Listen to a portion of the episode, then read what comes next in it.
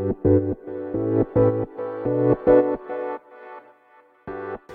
ようございます。なつきです。今日は出版までの道のりをテーマにお話していきたいと思います。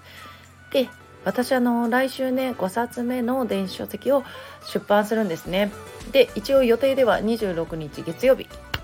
出版になりますので皆さん、えっと、またその時にはねリンクを貼るので、えっと、よろしくお願いします。ということで今日はあの表紙をね外注したんです今回は。で2回目の外注になるんですけども。であの自分のね細かい思いを伝えたいなと思って身近な方でねできる方をずっと探してて。であの今回ね見つかったんでその方にお願いして。でその昨日ね数時間ほどあの打ち合わせをね ちょっと長々とさせてもらって申し訳なかったなと思うんですけどもまあ一応4つの案が、えーと、無事に完成しまして。でえっ、ー、とここから最終的にねえーと、決めていくっていうことになるんですけどもやっぱりこうやってあの書籍をね書いてタイトル決まってでさらにね表紙までその自分のイメージにねぴったりなものができてくると結構ねこのワクワク感ってあるんですよね。やっぱり毎回ね電子書籍を出すのにその時その時の思いがあるんでそれがねやっぱり形になっていく喜びっていうのはやっぱりあの5冊目にしてもやっぱり薄れないなっていう感じです。で、えっと、ここでねこういうお話をしてねこう伝わるか分かんないんだけどもこの作っていく段階のこういうリアルな話ってあの聞ける場ってねすごい少ないと思うんですよ。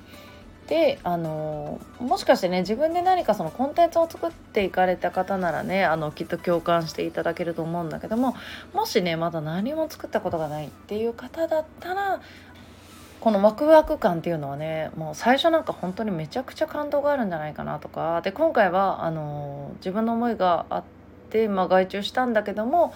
それでもやっぱりあのねあの自分じゃない人が作るのに自分のその思いを伝えていく表紙こういう風にしたいとかめちゃくちゃその1ミリ単位でねあの文字のあの位置とかも直して本当に申し訳ないなと思うんだけどもでもやっぱりそれだけあのこだわって作っていくたとえ電子書籍とはいえ、まあ、私はねやっぱりその世に出していくものに対してはこだわっていきたいんですね。なのでやっぱり文章の誤字脱字もまあ時々ねあるかもしれないんだけどもまあそれでもなるべくはねやっぱりないようにあの結構ね慎重にあのミスとかねないように見ていってるし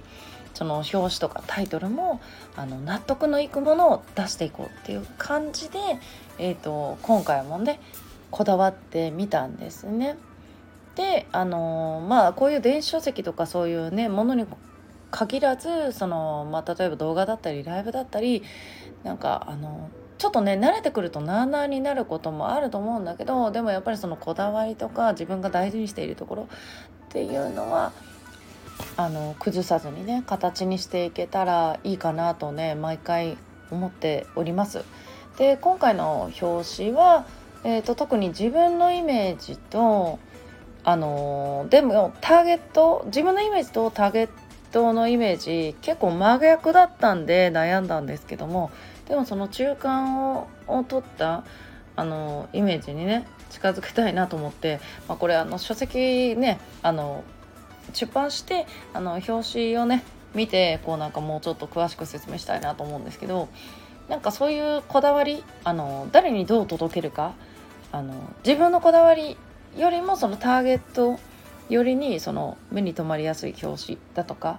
うん、そういう感じでねまたそれはあの Amazon にねちゃんと登録になってあの表紙をね見てもらったら分かりやすいんじゃないかなと思ってもう一回ね詳しくお話できたらいいかなと思っております。ということでね今日はあの自分の話になってしまいましたが